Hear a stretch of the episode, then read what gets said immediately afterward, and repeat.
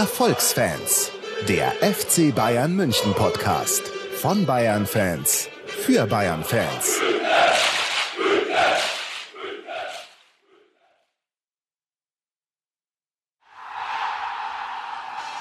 Alle Informationen rund um unseren Podcast findet ihr unter www.erfolgsfans.com. Erfolgsfans, der FC Bayern München Podcast. Von Bayern Fans für Bayern Fans.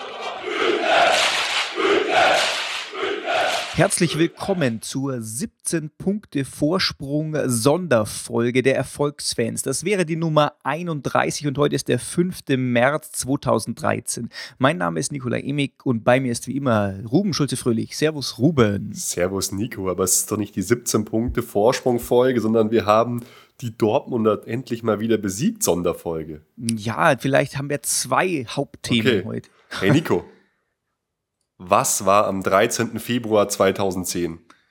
Puh, was war am 13. Februar 2010? Am nächsten Tag war Valentinstag. Genau, und da haben wir zum letzten Mal Borussia Dortmund besiegt. Krass. Und jetzt wieder. Und darauf habe ich mir vorhin schon ein Siegerweizen eingeschenkt. Ich werde jetzt zum allerersten Mal hier live in der Sendung, ich nehme mal einen Schluck, ein Weizen trinken auf diesen glorreichen, diesen unbedingt notwendigen Sieg. Boah, nicht schlecht, das kann ich nicht machen, weil sonst schlafe ich innerhalb von elf Sekunden ein. Ist übrigens hier für alle äh, Nicht-Bayern, die aus Bayern sind, eine äh, Schneiderweiße. Ein sehr gutes Weißbier, eigentlich das beste Weißbier, was man gemeinhin überall kaufen kann. Gibt natürlich noch viele andere interessante Weißbiere, aber die sind dann kleiner. Also die Schneiderweiße ist schon geil. Ah, sehr schön. Ich Hey, hab kriegen, wir, kriegen wir vielleicht. Sponsoren jetzt? Schneiderweiße? Nein. Ne? Ne? Und wenn, dann alles an dich. Ja. Augustina ist das Äquivalent im Bereich des hellen Bieres übrigens. Ah, okay. Ein wunderbar gutes Bier. Aber oh, lassen wir das. Ich bin immer noch äh, völlig fertig von dem Sieg. okay, ich, Ich, ich, habe bin krank geworden sogar danach. echt okay Ich hab- vom Schreien oder wie? Na, ich war ja im Stadion und ich habe äh, gefroren und bin so Mhm. ausgeflippt und war irgendwie so euphorisch, bin krank geworden. Du, hatt, du hattest das schon mal erwähnt, dann fällt so eine Last von einem ab. Man ist Ja. auf einmal frei und dann lässt man Krankheiten zu. Ich glaube, ich war seitdem echt nicht mehr krank. Also Okay. se- seit dem 13. Februar 2010 bis jetzt. Boah, das ist mal eine krasse Ansage. Fett. Naja. Ja, lass uns gleich anfangen mit dem Dortmund-Spiel. Ja, auf jeden Fall. heiß. Wir brauchen ja gar nicht groß sagen, was wir alles machen. Wir machen einen Rückblick aufs Dortmund-Spiel, ganz kurz auf das noch wichtigere Spiel in Hoffenheim, News und dann noch natürlich noch die Vorschau. Ja, Dortmund-Spiel, Dortmund-Spiel. Genau. Ähm, ich habe ja gehört von einer nahen äh, Bekannten, wenn man das so sagen kann, sie fand es ganz schön langweilig. Das hat sie Spiel? gesagt, ja, taktisch äh, irgendwie schon interessant, aber irgendwie auch voll langweilig. Und übrigens keine, äh, die keine Ahnung hat, sondern selber lange Jahre Fußball gespielt hat, hat gesagt, fand ich langweilig. Was sagen wir dazu? Hm, Ich, ich wollte jetzt gerade fragen, okay, eine, die ein weiblicher Fußballfan, nichts gegen weibliche Fußballfans, aber wenn sie Ahnung hat, Ja, Ähm, hat sie schon. Ist sie Bayern-Fan? Weiß ich nicht. Ist sie Dortmund-Fan? Äh, nein. Okay, ja, wenn, wenn du natürlich Fan von keinem der beiden Teams bist, ist es nicht so spannend gewesen, glaube ich. Ja, Weißt, wie ich meine? Für, für uns hat das Spiel wahrscheinlich von der äh, Spannung gelebt. Das war taktisch hochinteressant, das muss man sagen. Aber man muss auch sagen, dass gerade der BVB nicht seinen besten Tag hatte. Und wirklich spannend war es tatsächlich nicht. Also für mich war es spannend als Fan, weil ich wollte unbedingt gewinnen. Aber es war jetzt nicht so ein Wahnsinns-Fußballspiel. Ja, es war halt vor allem interessant zu sehen, was für Gegenmittel versuchen beide Teams jetzt gegen die Stärken von den anderen äh, einzusetzen. Und das war schon spannend, aber hat sich halt relativ häufig so in, ja, vielleicht so für den, ich nenne es mal Laien, auch wenn ich mich jetzt nicht als Profi bezeichnen möchte, aber für den Laien vielleicht so in, in langweiligem Spielfluss geäußert hat. Ja, aber wenn ich mir jetzt recht überlege, so langweilig fand ich es nicht. Es gab Chancen, es war intensiv. Ja, wenn man Spaß dran hat an, an, an dieser Geschichte, ich fand es auch nicht langweilig. Weil langweiliger als ein 5-5 ist es natürlich. Aber nee, da muss ich jetzt deiner Bekannten sagen, nee, Nein, nee, okay. sorry. Okay, wir werden Das- auch die Namen nicht nennen. Ja, das ist schade. Damit könnte ich jetzt nämlich losgehen und sie beleidigen bei Facebook sofort. Ein Shitstorm würdest du gern starten. Absolut. Nee, aber ähm, ich war ja im Stadion beim Spiel.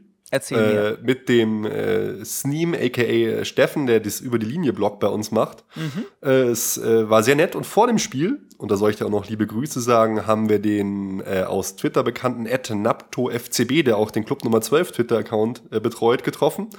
Und das war sehr nett. Äh, Der hat sich gefreut, hat mir auch gleich gratuliert, dass ich Vater geworden bin. Also hört den Podcast weiter. Und was noch krasser war, ein paar Minuten später kam ein mir wild äh, fremder Mensch zu mir an und meinte so, hey Ruben, herzlichen Glückwunsch, dass du Vater geworden bist. Saugeil, euer Podcast geht weiter. Jawohl. Wie krass, oder? Ja, cool. Fame. Ja, wir, wir sind, also es war Wahnsinn. Ich bin mir vorgekommen wie Mario Gomez. nee, aber äh, was ich noch erzählen wollte zum Club Nummer 12, das ist schon geil, wie die das da aufgezogen haben. Der, er stand da so mit so einem Scanner und dann kamen die ganzen Leute, weil es gibt ja so Mitgliedsausweise und da ist so eine ID von dir drauf. Und dann gibt es ja so ein Sonderprogramm, wenn du oft ins Stadion gehst, kriegst du äh, freie Karten und sowas für die Südkurve oder halt überhaupt Karten für die Südkurve. Und wie professionell das die da aufziehen. Kommen die da vorbei, scannen kurz ihre Karte, gehen weiter. Nachher wird das irgendwie automatisiert eingelesen und jetzt haben sie sogar noch eine, eine App fürs Handy, dass du automatisch dich registrieren kannst, wenn du im Stadion bist. Sau krass wie, irgendwie. Wie registrieren? Für was? Für dieses Bonusprogramm vom Club Nummer 12. Ah, ach so, ach so, verstehe. Ja, das der ist toll. Wahnsinn. Das ist toll. Ja, und dann hat er mir unter, oder uns noch gleich am Anfang verraten, äh, wie die Choreo aussehen wird. Und die war ja, hat mich sehr begeistert, muss ich sagen. Okay, ich habe die am Anfang gar nicht gerafft. Ich habe gedacht, hey, was ist denn da schwarz-gelb? Ja, ähm, das, das war auch ein bisschen, ein bisschen was zum Mitdenken. Man muss auch sagen, die ganzen Dortmunder neben mir sind voll, vollständig ausgerastet, weil die haben alle gedacht, dass die Bayern-Fans so eine bekloppte Bannerklau und, und Fanklamottenklau-Aktion gemacht haben und jetzt halt die, die Sachen präsentieren. Aber die, die Idee war, war halt die, äh, dass man von schwarz-gelb auf rot-weiß umswitcht. Und dazu muss man, äh, muss man wissen, dass ähm, Schwarz-Gelb oder Schwarz-Gold die Farben von München sind und halt Rot-Weiß, das wissen glaube ich die meisten, die Farben vom FC Bayern. Und dann stand halt so da äh, Schwarz-Gelb, die Farben der, der besten Stadt oder der geilsten Stadt und äh, Rot-Weiß, die Farben des geilsten Vereins. Und Genau. oben drüber äh, war halt so ein, so ein Riesenzitat, ich glaube, ich weiß nicht mehr von was, aber Tatsachen muss man kennen, bevor man sie verdrehen kann. Das sollte das Ganze halt noch so ein bisschen erklären. Mhm. Genau. Und es war Toll. schon, äh, war, schon, war schon witzig, fand ich, äh, das ganze Stadion äh, mal schwarz-gelb in der Seite zu sehen. Und dann, ja, als es dann so weiß wurde, waren ein paar Lücken drin. Das hat nicht so ganz geklappt. Der war dann auch nicht so zufrieden, hat er gemeint. Aber ich fand's cool. Ja, stimmungsmäßig wurde das ganze Stadion auch von den Kommentatoren im Fernsehen gelobt. War scheinbar cool. Ja, war, war super Stimmung. Waren natürlich wieder die Klatschpappen am Start. Der Wahnsinn. Also bam, bam, bam. Wir saßen zum Glück ganz oben unterm Dach in der allerletzten Reihe, also konnte ich das ganze Spiel stehen. Das war angenehm, weil ich sitze äußerst ungern gerade bei solchen Spielen. Und ja, die Dortmunder haben auch sehr gut Alarm gemacht, muss man sagen. War, war cool, aber auch die Bayern, insgesamt das ganze Stadion war super dabei, war eine geile Atmung. Aber warum sind Klatschpappen schlecht? Ich finde Klatschpappen für Leute, die eigentlich nicht Stimmung machen, weil, weil sie halt auf diesen Bonzenplätzen sitzen, da ist doch besser, die klatschen den Klatschpappen, als dass sie gar nichts machen. Ja, das stimmt, aber ähm, da ist der Kritikpunkt, glaube ich, wieder, dass die Klatschpappen alles andere über Klatschpappen. Also alles andere äh, ja, unterdrücken. Das Okay. ist halt, weißt du, machst halt immer das Gleiche. Klatsch, klatsch, klatsch. Und jede, je, jegliche Diver Diversifikation wird halt über, übertönt. Aber ich sehe es genauso. Hauptsache es ist Stimmung, Hauptsache es ist Leben drin. Und das war auch so. Das war wirklich, Ja. war eine geile Stimmung in der Arena. Sehr schön. Ja, aufstellungsmäßig keine Überraschung. Nein. Unser A-Team. Elf. Die erste, absolut erste Elf. Beim BVB äh, schon ein paar Überraschungen. Man hat da die ganze Zeit auf Hummels gehofft äh, beim BVB, für den hat dann Santana gespielt und Großkreuz hat gespielt, was mich auch irgendwie überrascht hat. Mhm. Wobei bei Hummels ja irgendwie bis äh, ein paar Stunden vorher sollten ja, wurden immer so Gerüchte gestreut, ja, vielleicht spielt er doch und so. Ja, das war ja lächerlich. Ja, war ein, ein müder Versuch. Ja, dann, dann hieß es noch, er war irgendwie in der, im Klinikum äh, Großhadern noch und hat sich vorher untersuchen lassen, ob er doch spielen darf. Aber heute, ähm, also wir nehmen ja auf, heute am äh, Champions League-Spiel vom BVB gegen Donetsk, äh, spielt er auch nicht. Ja. Also, naja, das ist Na eine. Woche danach. Genau, und ja, im Spiel ging es eigentlich relativ gut für uns los, von Anfang an, fand ich. Ich fand auch, ich fand vor allem, dass äh, mir jetzt gut gefallen, dass die äh, Dortmunder in ihrer Spielweise einfach so, ja, so gehemmt wurden. Und insbesondere, was die ja machen, die haben ja eigentlich zwei große Stärken. Erstens, dass sie halt gegen den Ball bei Ballverlust total gut arbeiten mit ihrem Pressing mhm. und zweitens, dass sie halt mit Ballstaffetten super gut arbeiten können. Und ähm, das Tolle war, dass man tatsächlich gesagt hat, na gut, wenn die wenn wir Ballbesitz haben, einfach so extremes Pressing machen, dass wir den Ball so schnell verlieren, gerade halt in, in der Mittelfeldzone, dann spielen wir halt einfach mehr hohe Bälle übers Mittelfeld und stellen uns diesem Problem gar nicht. Und es hat total gut geklappt. Es wurde irgendwie, ich habe mal eine Statistik gehört, 19% der Bälle waren hohe Bälle im Mittelfeld. Ja. Und äh, ist ja eigentlich total klug. Hey Leute, wenn die uns die Bälle ständig abnehmen, dann schießen wir sie halt einfach hoch, weil dann äh, kommen sie nicht hin. ja, so läuft es. So hat der Jupp das, glaube ich, auch gesagt. Nee, weil man hat gemerkt, wir waren taktisch dieses Mal wirklich sehr, sehr, sehr gut eingestellt auf, das, auf die Mannschaft. Ja. Und die Dortmunder hatten, ich habe es schon schon gesagt, irgendwie nicht ihren besten Tag. Im Prinzip haben die, und das fand ich schon bemerkenswert, im gesamten Spiel eigentlich höchstens eine echte Torchance kreiert. Und das mhm. ist schon der Wahnsinn, dass wir gegen so eine offensiv starke Mannschaft, die ja auch ähm, offensiv spielt, die ja ihr Heil auf dem Konterspiel sucht und so, nur eine echte Torschuss, und das war auch eher so eine Verzweiflungsflanke davon Schieber, die am Ende, meine ich, zulassen. Also das ist schon, schon bemerkenswert und, und man, man, man hat gesehen, der Heinkes hatte sich so viel überlegt. Ey, du, ich, ich, ich bin ja, ich habe ja fast einen Orgasmus gekriegt, als ich gesehen habe, wie der Mandzukic wie ein Wahnsinniger immer auf diesen armen Subotic losgegangen ist. nee, du hast genau gemerkt, die Idee ist, wir müssen den in unkontrollierte lange Bälle zwingen. Hey, du mhm. hast den gesehen, den Mansukic? Subotic hat einen Ball, sucht nach einer Anspielstation. Wir stellen ihm alles zu. Und von hinten rennt wie so ein völlig geisteskalker der Mandzukic an und setzt schon von fünf Meter Entfernung die Gerätsche an und der flanken halt einfach irgendwo hin und wir haben ihn sofort. Und das hat der Weidenfeller danach nämlich auch gesagt, dass nicht mal bei hohen Bällen äh, sie, sie eine Chance hatten auf den ersten oder zweiten Ball. Mm, okay. Wir haben das so gut gemacht irgendwie. Ja, es war tatsächlich auch viel kontrollierter, meiner Meinung nach, als das Ergebnis hier jetzt hat. Äh, ja, andeutet, vor allem weil auch der Weidenfeller wieder einige rausgefischt hat. Gell? Ja, Weidenfeller war wieder super, super drauf. Das, mein Problem ist, ich habe das Ganze jetzt nur aus dem Stadion gesehen und, und ein paar Zusammenfassungen. Manche mhm. Situationen mhm. erscheinen mir da anders, aber da kannst du mir dann so ein bisschen helfen. Weil ich habe auch in der, in, ganz am Anfang, ich glaube, das war 15. oder 14. Minute hatte der Toni Groß doch, der stand doch völlig allein vom Tor, oder? Und dann trifft er den Ball nicht wirklich. Der, das kommt ja. so, eine, so eine Flanke rein, so halb hoch, Weidenfeller wischt sie raus und ich, ich war schon so, ja, und dann, uh. Ja, das war tatsächlich so eine Sache, wo man jetzt denkt, oh, wenn es jetzt schief geht, wird man sich so aufhängen danach an dieser Geschichte, mhm. weil das echt, da ging es wirklich tatsächlich einfach nur um Millimeter. Das ist ihm irgendwie, hat er den bloß mit der Sohle so erwischt und dann ist er, ja, hat er eben nicht die richtige Richtung geben können, aber der wäre tatsächlich einfach, der hätte einfach drin sein müssen, meiner Meinung nach. Schon, weil es, es sah ja so aus, als müsste er nur seinen Schlappen hinhalten und schon wäre drin gewesen. Ja, es hieß dann auch beim äh, Kommentator, ja, zu niedrig für den Kopfball, zu hoch, um es mit dem Fuß anzunehmen. War aber nicht so. Der war tatsächlich irgendwo so mittelhoch und den hätte man jetzt schon mit dem Fuß reindrücken können. Und so ein mhm. eiskalter Torjäger hätte es auch gemacht. Es wäre eigentlich so ein typisches Gomez- oder Müller-Tor irgendwie gewesen.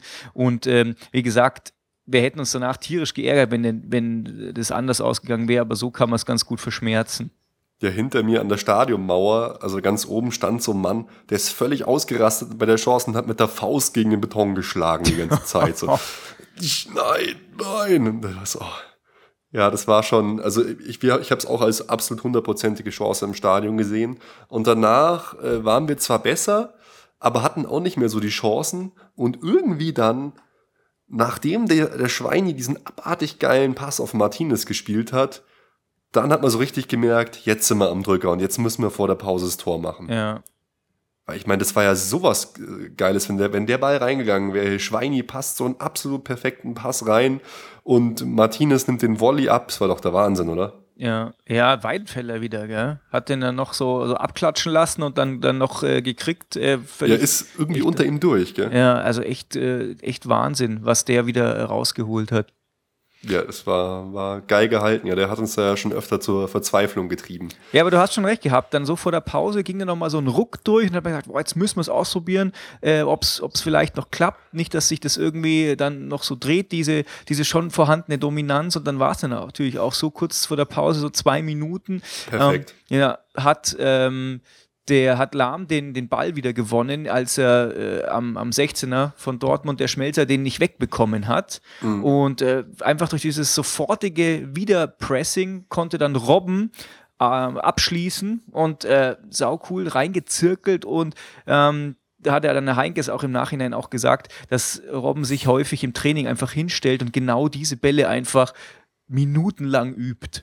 Genau ja, das. Das, das glaube ich, das sieht man da auch, ja. Ja, und der lag natürlich auch fast, der Ball. Der hat sich kaum bewegt und zirkelten dann so rein. Also, das war wirklich der Wahnsinn. Da konnte selbst der Weidenfeller nichts mehr machen.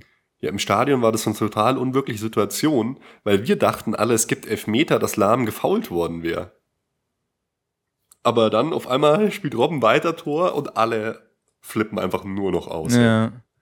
Um mich rum sind die Leute einfach nur noch so auf den Blöcken gepurzelt. Ey, wir sind einfach nur völ völlig ausgeflippt. Es war einfach so eine Erleichterung, dass uns in dieser wichtigen Sturm- und Drangphase das Tor gelungen ist, dass das alles gepasst hat, dass wir endlich mal wieder gegen den BVB so ein Tor machen. Oh, es war einfach so geil. Mhm. Das war einfach, es war, war einfach unfassbar. Ja. Und das Tor war auch wirklich schön. Und was du gesagt hast mit dem Gegenpressing, das ist ja eigentlich was, was auch früher immer den BVB ausgezeichnet hat. Oder jetzt auch noch. Ja. Da haben wir uns schon ein bisschen orientiert. Stichwort Chinesen-Kopie. Ja, da reden wir dann nachher noch drüber. Da kommen wir nachher noch dazu. Ja. ja, und dann nach dem Wiederanpfiff, hey, wenn der Müller da einfach selber aufs Tor geschossen hätte, hätten wir doch sofort 2-0 geführt, oder? Ja, glaube ich auch. Weil das war eben diese Sache, die wir eigentlich immer probieren am, am, am, am Anpfiff. Wir passen nach hinten auf Schweinsteiger, Müller startet und Schweini spielt einen langen Ball auf Müller, aber so gut wie da hat es noch nie gepasst. Mhm. Ja, er will ja. dann rüberlegen auf Mandzukic ja, aber und, der war halt nicht da. Ja, und wenn er es selber gemacht hätte, dann wäre es auf jeden Fall eine bessere Möglichkeit geworden. Hm. Naja. Ja. Und dann kam so ein bisschen der BVB ins Spiel, hatte schon so ein, zwei Torschüsschen, aber es war jetzt nichts, von dem ich mir gedacht habe, oh ja, das war jetzt eine hundertprozentige Chance oder so. Wie gesagt, ich fand die Chance vom Schieber eigentlich dann die krasseste. Ja, wobei die ja auch mehr so, so Zufallsprodukt war, oder? Ja, genau. Ja, auf jeden Fall. Ja. Also von daher kann man schon mal damit leben. Ach, ich muss noch einen Schluck Siegerweizen Ich finde halt auch, dass man, dass dieses 1-0 dem Ganzen tatsächlich nicht gerecht wird. Ich finde, eigentlich hätte es tatsächlich ein bisschen höher ausgehen müssen und irgendwie auch sollen. So, ja, auf jeden Fall. Ja. Auf jeden Fall ähm, wäre über ein höheres Ergebnis hätte sich der BVB nicht beschweren können.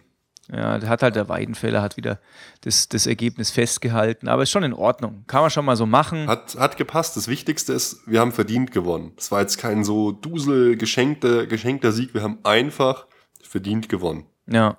Das fand ich wichtig. So ist es. Saugeil. Und äh, ja, dann hatten wir wieder ein paar Chancen und dann gab es so eine Szene, die war oder hätte für uns recht kritisch sein können, als äh, Martinez den Ball verliert merkt so richtig, er ist stocksauer, rennt hinterher und räumt halt Lewandowski einfach übelst ab. Boah, der hat den echt ganz schön rasiert. Ich habe sofort gesagt, im Stadion rote Karte. Ja, also man sieht es in der Zeitlupe schon, dass er tatsächlich auf den Ball gehen will und dass es tatsächlich einfach unglücklich ist, meiner Meinung nach. Also wenn man ihm so in die Augen guckt, dann, dann sieht man mhm. genau, es war tatsächlich einfach ein übermotiviertes Einsteigen Richtung Ball, aber halt dann doch Spieler getroffen und umrasiert und rote Karte hätte sich kein Mensch beschweren dürfen. Weißt du, warum der nur gelb bekommen hat? Du wirst es mir gleich sagen. Ach ja, warum stelle ich eigentlich so eine idiotische rhetorische Frage? ich glaube, er hat nur gelb bekommen, weil es einfach die erste gelbe im Spiel war. Und der mm. äh, Schiri bis dahin halt, der Knut Kircher, so eine relativ, ähm, ja, so, ja, mei, liberale liberale Linie gefahren hat und er hätte dann nicht einfach sofort mit der roten Karte ankommen können, glaube ich.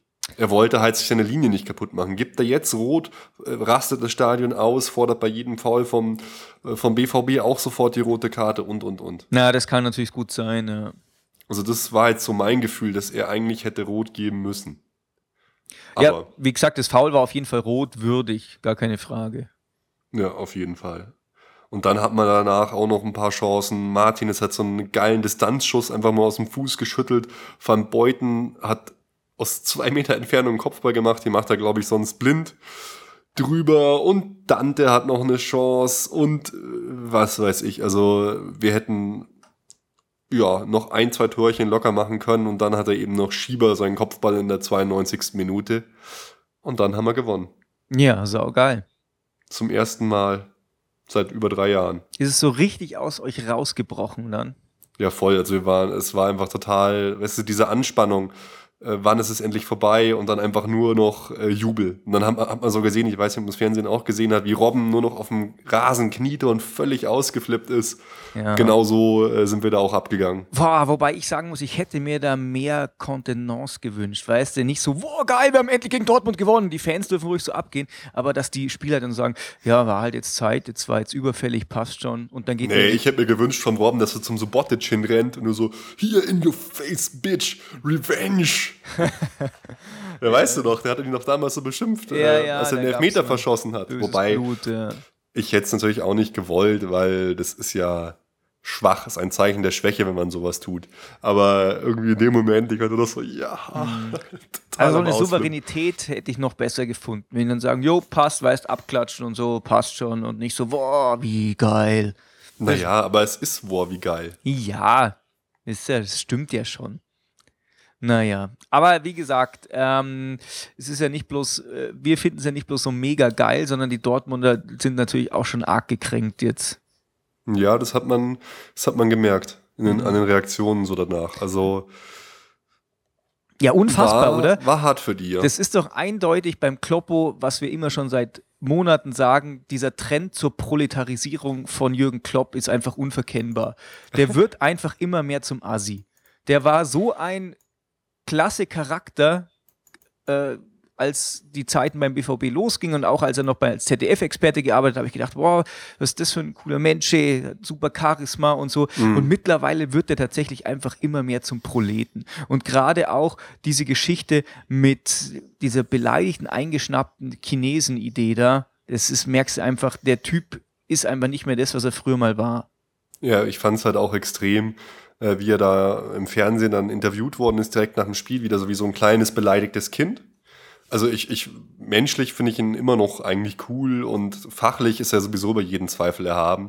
Aber weißt du, dann, dann kommt die Frage, ähm, nach Martinez. Dann sagt er, oh, es ist eine rote Karte und dann noch weiter, ja, und wenn man jetzt das Foul von Lewandowski sieht, der ist jetzt gesperrt. Und was war da nämlich? Sie haben immer weiter ähm, hier Einspruch eingelegt, jetzt ist, durfte Lewandowski in der Bundesliga spielen. Finde ich auch ein absolutes Unding. Mm. Das waren drei Spiele Sperre, wenn man, wenn man sich mal damals das Foul vergleicht mit dem, wo Ribéry drei Spiele gesperrt worden ist in der Champions League. Gut, verschiedene Sportgerichte und so, aber trotzdem ist es eine Farce. Und dass jetzt Lewandowski für dieses Spiel zwei Spiele, äh, für dieses Foul nur zwei Spiele Sperre bekommen hat, Farce. Aber er hat natürlich die Situation wieder genutzt, um da rumzuweinen. Ja, und dann spricht man ihn an auf Lewandowski, auf den Transfer. Dann, ja, ich frage mich, wo Robben und Gomez nächstes Jahr spielen, ob die sich das noch weiter antun. Weißt du, so, so, so total, total komisch, wie so ein kleines Kind. Ja, auch so nach dem Motto, oh, wenn wir so eine zweite Bank hätten, wäre das auch anders und so. Also gar nicht das, was ich von jemandem erwarte, der eine vermeintliche Top-Mannschaft eben mhm. äh, trainiert. Da würde ich mir tatsächlich einfach ein bisschen mehr Kontenance wahren und da ist tatsächlich, finde ich, Heinkes echt totales Vorbild, weil der das einfach total gentleman-like macht. Das finde ich echt gut. Ja, gut, wobei er natürlich dann auch ziemlich sauer reagiert hat. Aber das äh, finde ich okay. Der war sauer und dann Mai und Klopp hat sich entschuldigt jetzt auch, muss man auch sagen, ist auch toll. Ja, das stimmt. Das, äh, da gehören schon Eier dazu, das zu machen. Aber was mir halt gut gefallen hat, bei uns äh, Schweini war halt unglaublich stark. Schweini ist momentan in einer so geilen Form, das gefällt mir so gut. Ich fand den besten Mann auf dem Platz. Seine, seine Präsenz, seine geilen Flanken, die er die ganze Zeit gespielt hat, fand ich der Wahnsinn. Lahm ist auch saugeil drauf. Also ich bin einfach begeistert von unseren Jungs. Martinez gefällt mir sowieso immer. Ich weiß nicht, ob man das gesehen hat, aber Martinez oder Martinez hatte die ganze Zeit irgendwelche Probleme mit seinen Kontaktlinsen. Ja, er war stimmt. eigentlich das halbe Spiel dann immer so draußen unten und beim Müller Wohlfahrt und die haben in seinem Auge rumgemacht in jeder freien Sekunde. Ja, äh, das stimmt. Man hat auch die Nahaufnahme gesehen, wie er die Kontaktlinse gewechselt hat. Ich frage mich echt, wie er das gemacht hat. Weißt du, mit den super dreckigen Händen hängst du die ganze Zeit am Boden rum, da die Kontaktlinse reinzupriemeln. Aber so ein bisschen Gras zwischen Kontaktlinse ja, und so. Sie war dann drin.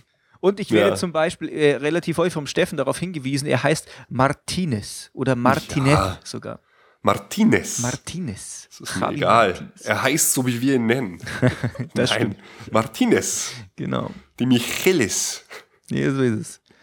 Nein, aber wirklich, es war, war unglaublich. Auch Mansukic, wie, wie, wie ich es dir gesagt habe, wie der sich aufgerieben hat in der offensiven Verteidigung als erste Verteidigungsreihe, das ist ja der Wahnsinn. Ja, und also, es klappt halt auch einfach mannschaftsmäßig total gut. Es ist nicht so, dass sich jeder einzeln aufreibt als Individu nee, als Individuum, ja. sondern es greift halt momentan einfach alles. Es, es, hat mir, es hat mir einfach unglaublich gut gefallen. Dante auch, was der abgeräumt hat. Hey, du hast recht, ich, ich kann eigentlich alle aufzählen. Es ist, es ist keiner rausgefallen. Ja. Es war so, es war eine Top-Leistung und die wurde einfach mit einem Sieg belohnt. Fertig. Mhm ich fand, in dem Spiel waren die Dortmunder chancenlos und das hat mir einfach gut gefallen und mir als Fan sehr gut getan. Jawohl. Oh. Ja, vor ah, allem ist es halt auch das wichtige Spiel jetzt gegen Dortmund gewesen, weil das nächste Spiel gegen Dortmund ist dann äh, wieder im, in der Bundesliga und da ist eigentlich der Kars schon gegessen zu dem Zeitpunkt, wenn wir ja. gegen die spielen und deswegen will man das natürlich auch nicht verlieren, aber so, das war jetzt trotz DFB-Pokal einfach ein K.O.-Spiel und deswegen ist eine schöne Sache, dass es halt einfach einen Gewinner gebraucht hat und der Richtige ist Gewinner geworden. Absolut, ja. Mhm. Das, das Spiel in der, in der Liga, das interessiert dann keine Sau mehr. Da, da werden wir wahrscheinlich mit unserer B11 antreten, je nachdem, äh, was gerade los ist, ob wir unsere Kräfte schonen müssen für Champions League oder was weiß ich. Und dann ist das komplett egal. Mhm. Das war jetzt wichtig, dass wir da gewonnen haben.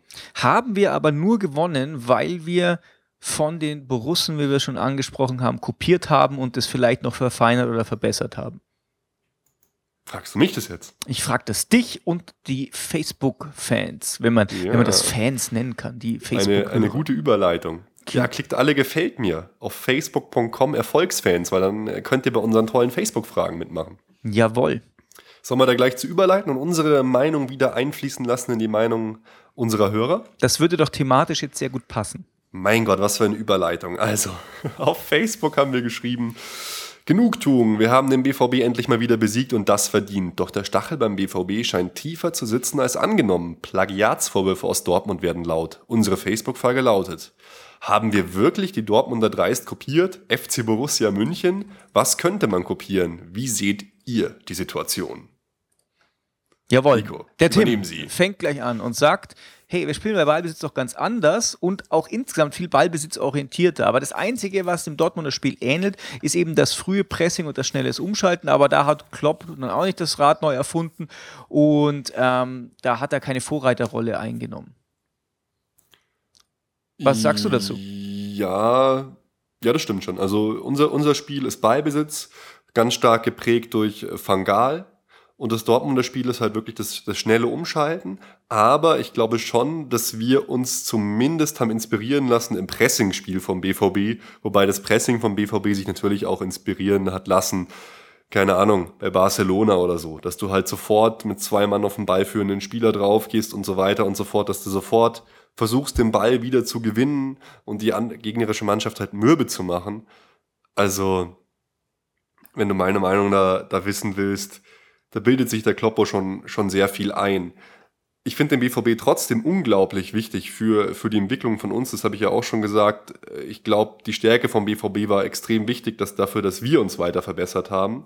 Und vielleicht nicht das Pressing, aber doch die Grundidee, dass man mit einem jungen, charismatischen Konzepttrainer, sage ich jetzt mal, äh, arbeiten muss Vielleicht haben wir da doch ein bisschen zu verdanken, dass wir so jemanden wie Pep Guardiola geholt haben, weil so ganz unähnlich sind sich ja Pep und äh, Klopp und nicht, oder? Beide sind jung, beide stehen ja für einen modernen Fußball. Oder wie siehst du das?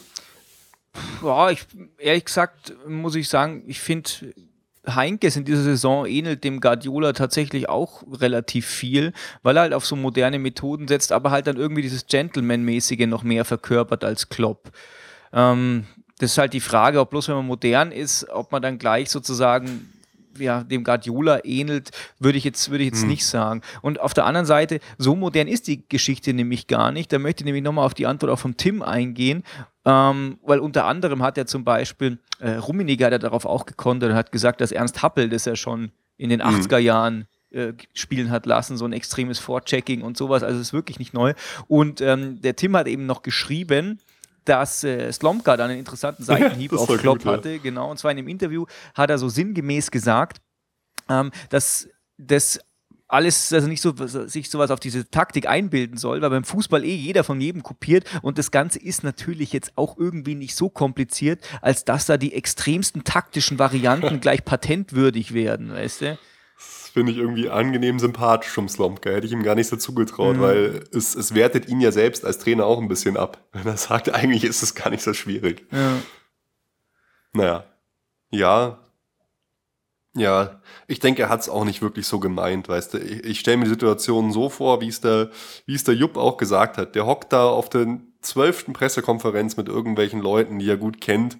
Und dann macht er halt mal so einen Spruch, wie wir beiden jetzt einbringen würden, weißt du? Mm, Wäre wär ich Jürgen Klopp und du wärst Pep Guardiola und wir würden so reden, da wird morgen auch jedes Zitat von uns in der Bildzeitung stehen ja. und hochkochen. Ja, wobei das natürlich schon auch in, meiner Meinung nach beim, bei den Dortmunder Verantwortlichen insgesamt schon irgendwie so die Meinung ist, dass die Leute da kopiert haben, weil der Watzke auch häufiger ja. solche, solche Sachen da loslässt. Also ich denke, die meinen schon irgendwie, boah, wir haben den deutschen Fußball absolut revolutioniert und jetzt spielt jeder so, wie wir das machen. Nee, das stimmt schon, weil der, du hast recht, der Watzke hat dann nämlich auch gesagt, in der Sache hat Jürgen Klopp recht. Mhm. Das fand ich schon irgendwie auch umputzen und krass. Ist meiner Meinung nach tatsächlich einfach albern, weil du kannst einfach nicht sagen, du kannst da kein Patent drauf anmelden auf sowas. Das mhm. ist halt, ja, es ist halt einfach tatsächlich im Prinzip ist dieses Spiel ja relativ einfach. Ist, deswegen ist Fußball ja so erfolgreich.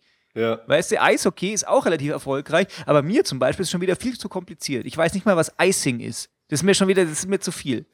Weißt du? Deswegen ja, da kannst Eishockey, du aber sagen, ein Eishockey-Fan sagt dann, ich weiß nicht mehr, was Abseits ist. Ja, das ist richtig, aber allgemein ist Eishockey einfach komplizierter als Fußball.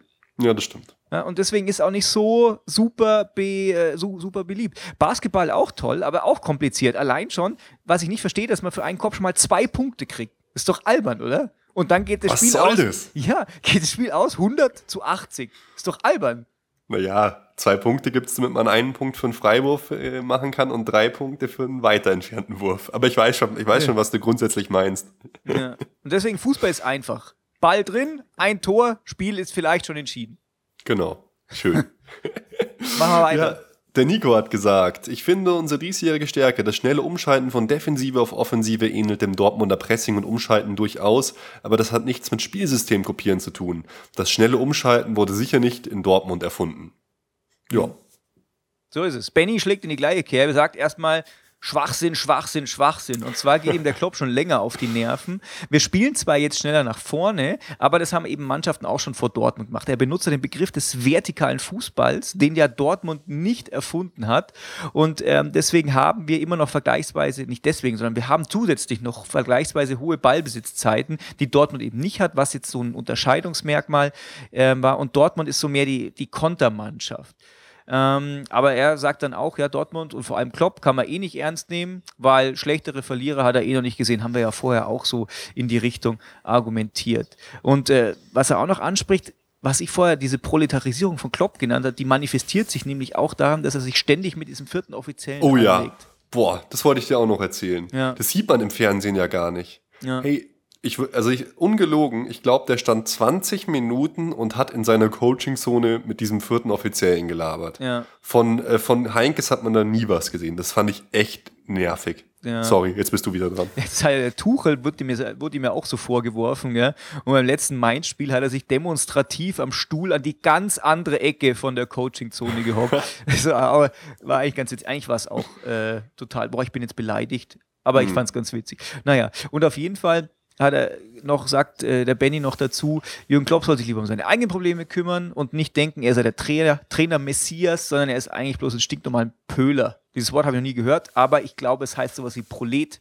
Und da bin, bin, ich dafür, Proletarisierung des Klopps ist einfach offensichtlich. Na, na, na, der Pöhler, das ist doch die Kappe, die der Kloppo immer aufhat, da steht Pöhler drauf. Und Pöhler ist einfach so ein kleiner Junge vom Bolzplatz nebenan. Ah. Also der halt so auf dem Ascheplatz äh, rumspielt. Ist das ein bayerisches Wort? Nein, der Pöhler, das ist ein äh, Wort aus dem Ruhrpott. Der Kloppo hat so eine Cap äh, Cappy auf, ja, da steht immer ich. Pöhler drauf. Das weiß ich. Genau. Das heißt kein, einfach, wie wird man das bei uns nennen? Äh, boah, gibt's kein, gibt's kein Äqu Äquivalent dafür, glaube okay. ich. Äh, Ich naja. kannst du nicht sagen. Wie würde man das sagen? Kleiner Zocker, Lausbur. okay, das ist vielleicht etwas lang für die Kappe. Ähm, aber na, nun gut. So, nein, so, so, ein, so, ein, so ein Fiesler, so ein Dribbler, so ein kleiner. Ah. Weißt du, so ein, so ein Straßenfußballer ist ein Pöhler. Das habe ich tatsächlich noch nie gehört. Okay, ja, dann äh, freue ich mich, dass ich zu deiner Bildung beitragen konnte, Herr ja, Emig. Sehr schön, vielen Dank. Ich mache mal weiter mit dem Björn. Ja. Er sagt, ich sehe die Situation völlig entspannt und lache mich kaputt, dass der BVB mindestens ein ebenso schlechter Verlierer ist, wie es unsere Führung war. Mhm. Was das Fachliche angeht, ist der Plagiatsvorwurf unhaltbar. Taktisch agiert der BVB ganz anders. Er sagt, wir laufen zum Beispiel nicht mit einem total defensiven 4-5-1 auf. Wir spielen meistens eigentlich immer die gleiche Formation und passen uns situativ dem Gegner an, aber eigentlich immer mit dem gleichen Spielsystem. Offensiv ist Bayern viel mehr Barca, will sagen Ballbesitz, beherrscht aber mittlerweile auch das affektive Kontern und gezielt überladenes Flügelspiel. Total unfangalisch seiner Meinung nach. Das gefällt mir. Affektives Kontern und gezielt überladenes Flügelspiel. Unsere Hörer sind der Wahnsinn. Ja, also ich bin dann bei affektiv ausgestiegen. Ich weiß auch nicht, was das heißt. oh Gott. Na gut, übergehen wir unsere Also was affektiv heißt, weiß ich, aber was als affektives Kontern, naja, halt sofort wahrscheinlich, einfach sofortiges Loskontern. Äh, egal, mach mal hm. weiter. Ja, übergehen wir unsere Inkompetenz einfach stillschweigend. Der Benny schickt nämlich noch einen kurzen, in Anführungszeichen, Beweis hinterher, dass Klopp nicht nur bei den Bayern-Fans mittlerweile auf die Nerven geht. Und zwar ist es vom Sportradio 360. Da könnt ihr mal gucken. Auf unserer Facebook-Frage in den Kommentaren ist da ein Link dazu. Und es ist tatsächlich ja in den so. Show Notes auch verlinken. Richtig, genau. Bei diesem vielbesagten Spiel, wo ähm, Robben diesen Elfmeter verschossen hat und Subotic ihn dann so fertig gemacht hat in ja. Dortmund. Da waren wir ja auch im Stadion. Da habe ich tatsächlich auch mit ein paar Dortmund-Fans geredet und unter anderem über so die interne Rolle von Großkreuz und eben von Klopp und die haben mittlerweile auch schon zu dem Zeitpunkt gesagt, ja, also so ganz unumstritten sind sie nicht, also so ein bisschen Nerven tun beide. Ja, mei, das, ja, vielleicht gehört es auch dazu. Würdest du sagen, Heinkes nervt? Nee, überhaupt nicht. Na, siehst du. Würdest du ich, sagen, ich würd, Schweini nervt? Ja, echt, verrückt. ja. Du, deine Fragen, die nerven ja, also. Ich, ich, ich, ich mache mir eher mal Sorgen um Heinkes, weil manchmal in der Pressekonferenz sieht er so aus, als wäre er kurz vorm Herzinfarkt. Ja. Aber nee, der nervt mich doch überhaupt nicht. Er hat ja auch gesagt, seine Karriere beendet er selber. Vielleicht macht er das mit einem Herzinfarkt. Nein, sag sowas nicht, dann werde ich gleich ganz sentimental. Ja, stimmt, das darf man eigentlich auch nicht Nein. sagen. Das darf man nicht sagen. Jupp, darf toi, toi, toi. Genau. Äh, der Felix sagt, Klopp ist einfach ein schlechter Verlierer, aber Sammer hat ernsthaft recht. Uns braucht nicht zu interessieren, was einer schräg nördlich von uns sagt. Wir sind stark genug, der BVB ist scheißegal. Ja, finde ich gut. Der Sammer hat auch gesagt, wir, sollen, sollten da gar nicht so viel drauf eingehen, auf die Scharmützel. Weil jetzt, ab diesem Zeitpunkt, sind wir ja sowas von weit weg von den Dortmundern. Die einzige Chance, wo es nochmal schwierig werden könnte, ist, wenn wir in der Champions League auf einmal gegen Dortmund spielen. Dann wird es nochmal interessant. Da kriege ich Angst. Aber Liga ist wurscht, DFB-Pokal ist auch schon egal. Mhm. Also da passt alles. Äh, Michael sagt, dass der Kloppi eigentlich bloß Frust hat, weil wir den Schlüssel für sein System der letzten Jahre gefunden haben. Und er hat zusätzlich erkannt, dass in der Zukunft relativ wenig zu holen sein wird für den BVB, weil jetzt bei uns dann Pep kommt. Und deswegen gibt es kaum noch Erfolge in Zukunft für den BVB, meint der Michael. Und zwar sagt er noch zusätzlich, unser System basiert auf Gegenpressing, schnellem Umschalten und Ballbesitz. Und im Podcast von Spielverratung.de hat er ein damaliger Gast von uns, nämlich der René, gesagt, dass drei Trainer bereits 2008 die Idee von diesem ja, intensiven Gegenpressing hatten. Und zwar waren es Pep, Klopp und Klinsmann. Und wer da von wem geklaut hat, entscheiden wir selber. Es ist tatsächlich so, ich glaube tatsächlich, dass Klinsmann einfach unterschätzt wurde. Der ist Echt? tatsächlich einfach rausgejagt worden, obwohl er so viele gute Ideen hatte, aber er hat vielleicht einfach so, hat ihm ein bisschen das Fundament gefehlt. Der hat so viele gute Ideen gehabt, der hat dieses Trainingszentrum das stimmt, das äh, gut, entwickelt. Der hat einfach eine Idee gehabt, die halt nicht irgendwie nicht gefrustet hat. Der hätte tatsächlich sich bei einem anderen Verein langsam mal aufbauen müssen. Ich sehe den Cleansey aber einfach nicht als Trainer, sondern vielleicht eher so als keine Ahnung, Co-Trainer oder Mann hinterm Trainer irgendwie so, weil, weißt du, es ist ja nicht die Aufgabe des Trainers, so ein Spielerzentrum zu machen, so ein Trainingszentrum. Ja, weil ihm halt vielleicht einfach noch die Expertise fehlt. Deswegen sieht man ja, ihn halt nicht so als Trainer, sondern eher so als Motivator. Aber wenn der sich jetzt die Sporen da einfach verdienen würde und einfach bei einem kleineren Verein dann anfangen würde und jetzt nicht gleich schon wieder eine Nationalmannschaft trainieren, wo einfach Erfolge kommen mhm. müssen, dann glaube ich, hätte der tatsächlich einfach bessere Karten. Aber so wird es halt trotz seiner guten und modernen Herangehensweise, wird der, glaube ich, früher oder später ein zweiter Lothar Matthäus. Naja. nee, aber das war ein interessanter Aspekt vom, äh, vom Michael. Also genau. ja, das stimmt. Und jetzt wünsche ich dir viel Spaß mit der Antwort vom Louis, weil die könnte man in mehreren Bänden veröffentlichen, solange ist die. Ja, das stimmt. Aber was, was mir noch eingefallen ist gerade, und bevor ich es wieder vergesse, wollte ich es nochmal los, äh, loswerden. In dem Moment, als der Martinez, äh, Martinez, äh, den Lewandowski so übelst gelegt hat in dem Spiel gegen Dortmund, da habe ich mir gedacht, alter Verwalter, wir haben wieder einen Jens Jeremies. Und irgendwie war das ein gutes Gefühl. Ich weiß nicht, wir haben jetzt wieder so einen, der kämpft, der ackert bis zum Ende, der so zweikampfstark ist und der da so abgeht. Irgendwie hat mich das wieder dran erinnert und da hatte ich so ein gutes Gefühl, ah, Jeremies, mit dem haben wir Champions League gewonnen und so. Irgendwie, das, ah, das, das, das muss was bedeuten. Okay. Das ist, das ist gut, dass wir diesen Aspekt wieder im Team haben, finde ich. Ich glaube allerdings, das ist einfach eine Mentalitätsfrage vom gesamten Team, dass die sich einfach so extrem reinhängen und vielleicht ja. hat er da gute Charakterzüge dafür, aber ich glaube es tatsächlich, dass diese klassische Rollenverteilung, wie es es halt noch vor ein paar Jahren im Fußball gab, dass die tatsächlich so nicht mehr notwendig ist. Man braucht keinen ja, extremen Leitwolf oder sowas. Nee, nee, oder das, das einen Wadelbeißer oder so. Ja, aber das, das, das, das komplementiert sich so toll alles mit Schweini, der sowas nicht machen würde. Und dann hier halt äh, Martinez, der halt so abgeht einfach. Mm. Hat, mir hat's gut gefallen. Aber äh, ich überlege mir jetzt gerade mal, wie ich den Louis äh, einkürze. Er sagt nämlich, Klopp hat mal wieder übers Ziel hinausgeschossen. Wenn er auf und neben dem Platz so weitermacht, verscherzt es sich wirklich mit äh, Fußball Deutschland. Und er sagt, es ist totaler Schwachsinn, dass wir äh, von einer Systemkopie zu sprechen. Wir spielen ganz anders mit Ballbesitz und so weiter. Und dann geht er halt auf so ganz viele verschiedene Elemente ein, die ich jetzt mal so ein bisschen ähm, überspringe, aber ganz wichtig, der Grundstein für unseren heutigen Fußball hat Louis van Gaal gelegt. Don Jupp hat das weiterentwickelt und das Ergebnis sehen wir eben in diesem Jahr. Wir spielen einen prima Ball, zielgerichtet und schnell aber mit Sicherheit nicht mit Dortmund zu vergleichen, zumal wir damit erfolgreicher sind als der BVB. Dortmund hat außerdem kein Patent auf Gegenpressing-Umschaltspiel, das wurde schon in den 80ern vom AC Mailand gespielt. Ganz ehrlich, Klopp ist durch den Erfolg der vergangenen Jahre total verblendet. Er verspielt sich alle Sympathien, die er bis vor ein bis zwei Jahren auch bei mir noch hatte. Die Proletarisierung des Klopp. es ist einfach so. Kloppo, du Proll. ja. Aber ich würde trotzdem jemand Klopp und Bier trinken. Der ist cool, glaube ich. Er ist einfach cool. Und ich würde ihn trotzdem auch gerne auch als deutschen Nationaltrainer haben. Aber da würde er nicht funktionieren, aber das ist eine andere Sache.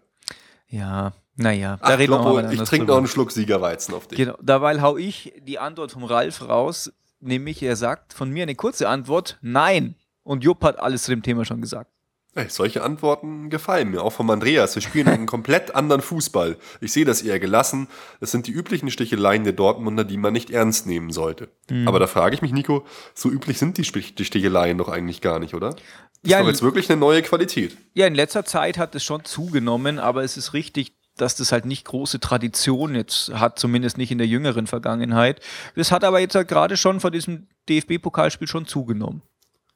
Ja, das stimmt. Also es wirkte schon eher so ein bisschen, ja, ich weiß nicht, so ein bisschen, naja, verzweifelt möchte ich es nicht jetzt nennen, weil ja auch Watzke hat ja jetzt auch angekündigt, dass sie jetzt signifikant investieren werden in Zukunft. Bin ich auch schon gespannt, was das alles bedeutet. Ich auch, ja. Äh, was mich auch überrascht hat, dass jetzt äh, zu Lewandowski keine neuen Wasserstandsmeldungen äh, kamen. Weil ganz lange hieß es ja immer, wir warten das Pokalspiel ab und dann wird es eine News geben, hat ja auch dieser Berater immer gesagt. Genau. Pokalspiel ist vorbei, nichts passiert. Ja, das Einzige, was sicher ist, scheint zu sein, dass er nicht verlängert. Genau, ja. Das, das haben sie offiziell gesagt. Das hat äh, Zorg sogar gesagt. Genau.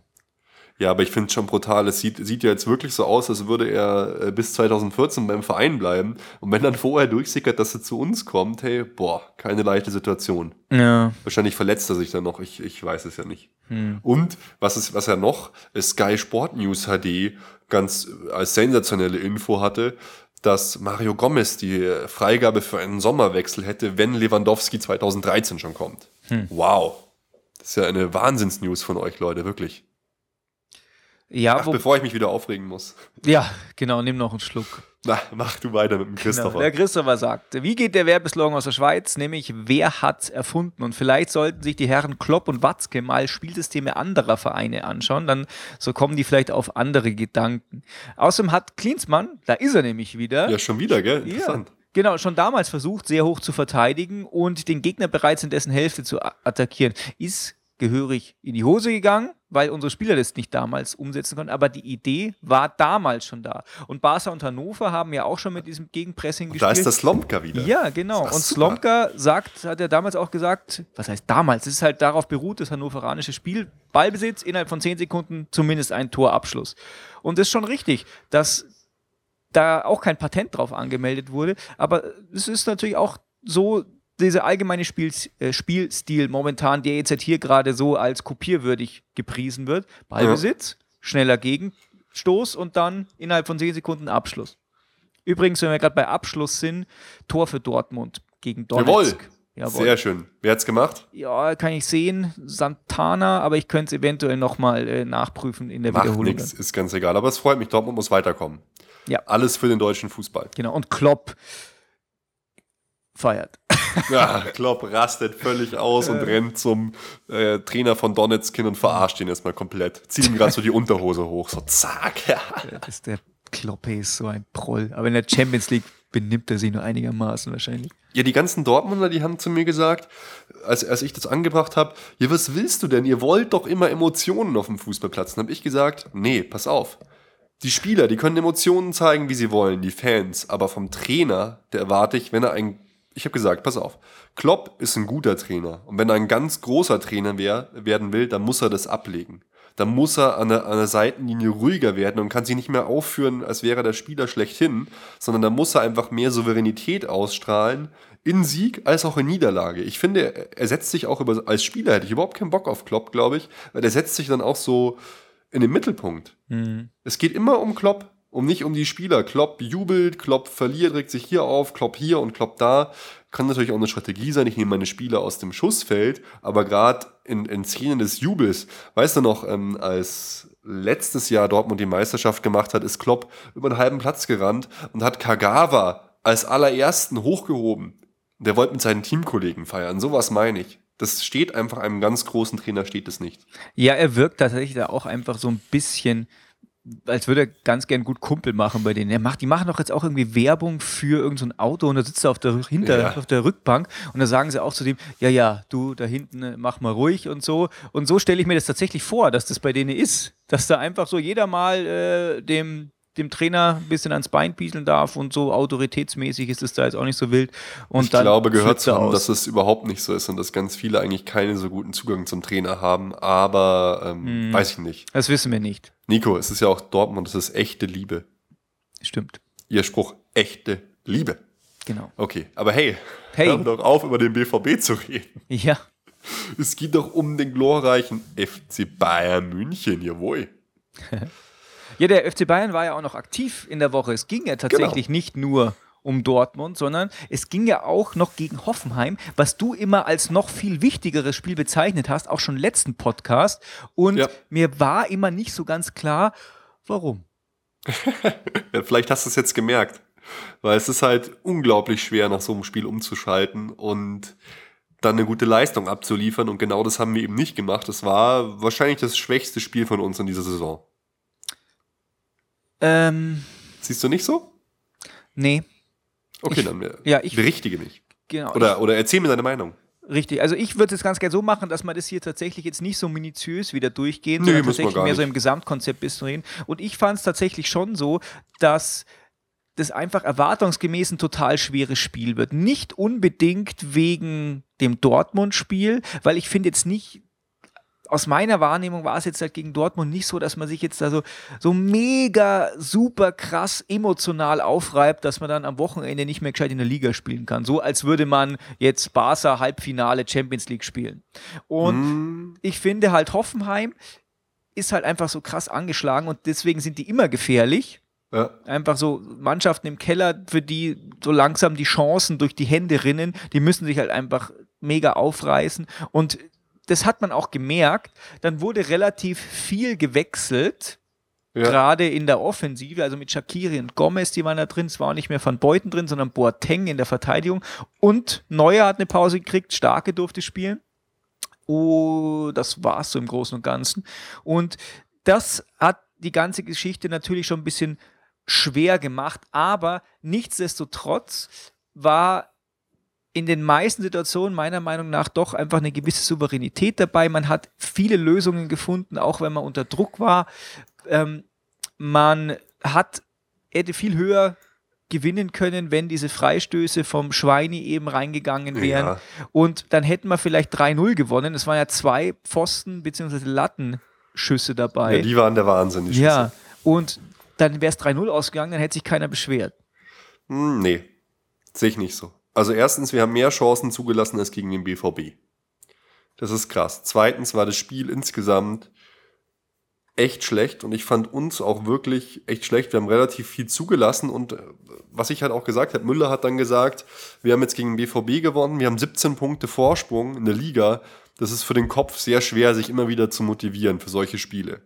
Mhm. Und genau so, ähm, das war das, was ich auch gedacht habe. Weißt du, du fährst dann nach Hoffenheim, hast das Spiel äh, in den Knochen vom BVB und dann musst du da halt gegen Gegner antreten, bei denen geht es schon um alles. Du weißt, du bist eigentlich besser aber weil die rennen halt um ihr Leben quasi. Mhm. Und dann wird's halt, wird's halt schwierig. Und gerade Müller, meiner Meinung nach, braucht echt eine Pause. Der wirkte für mich komplett überspielt.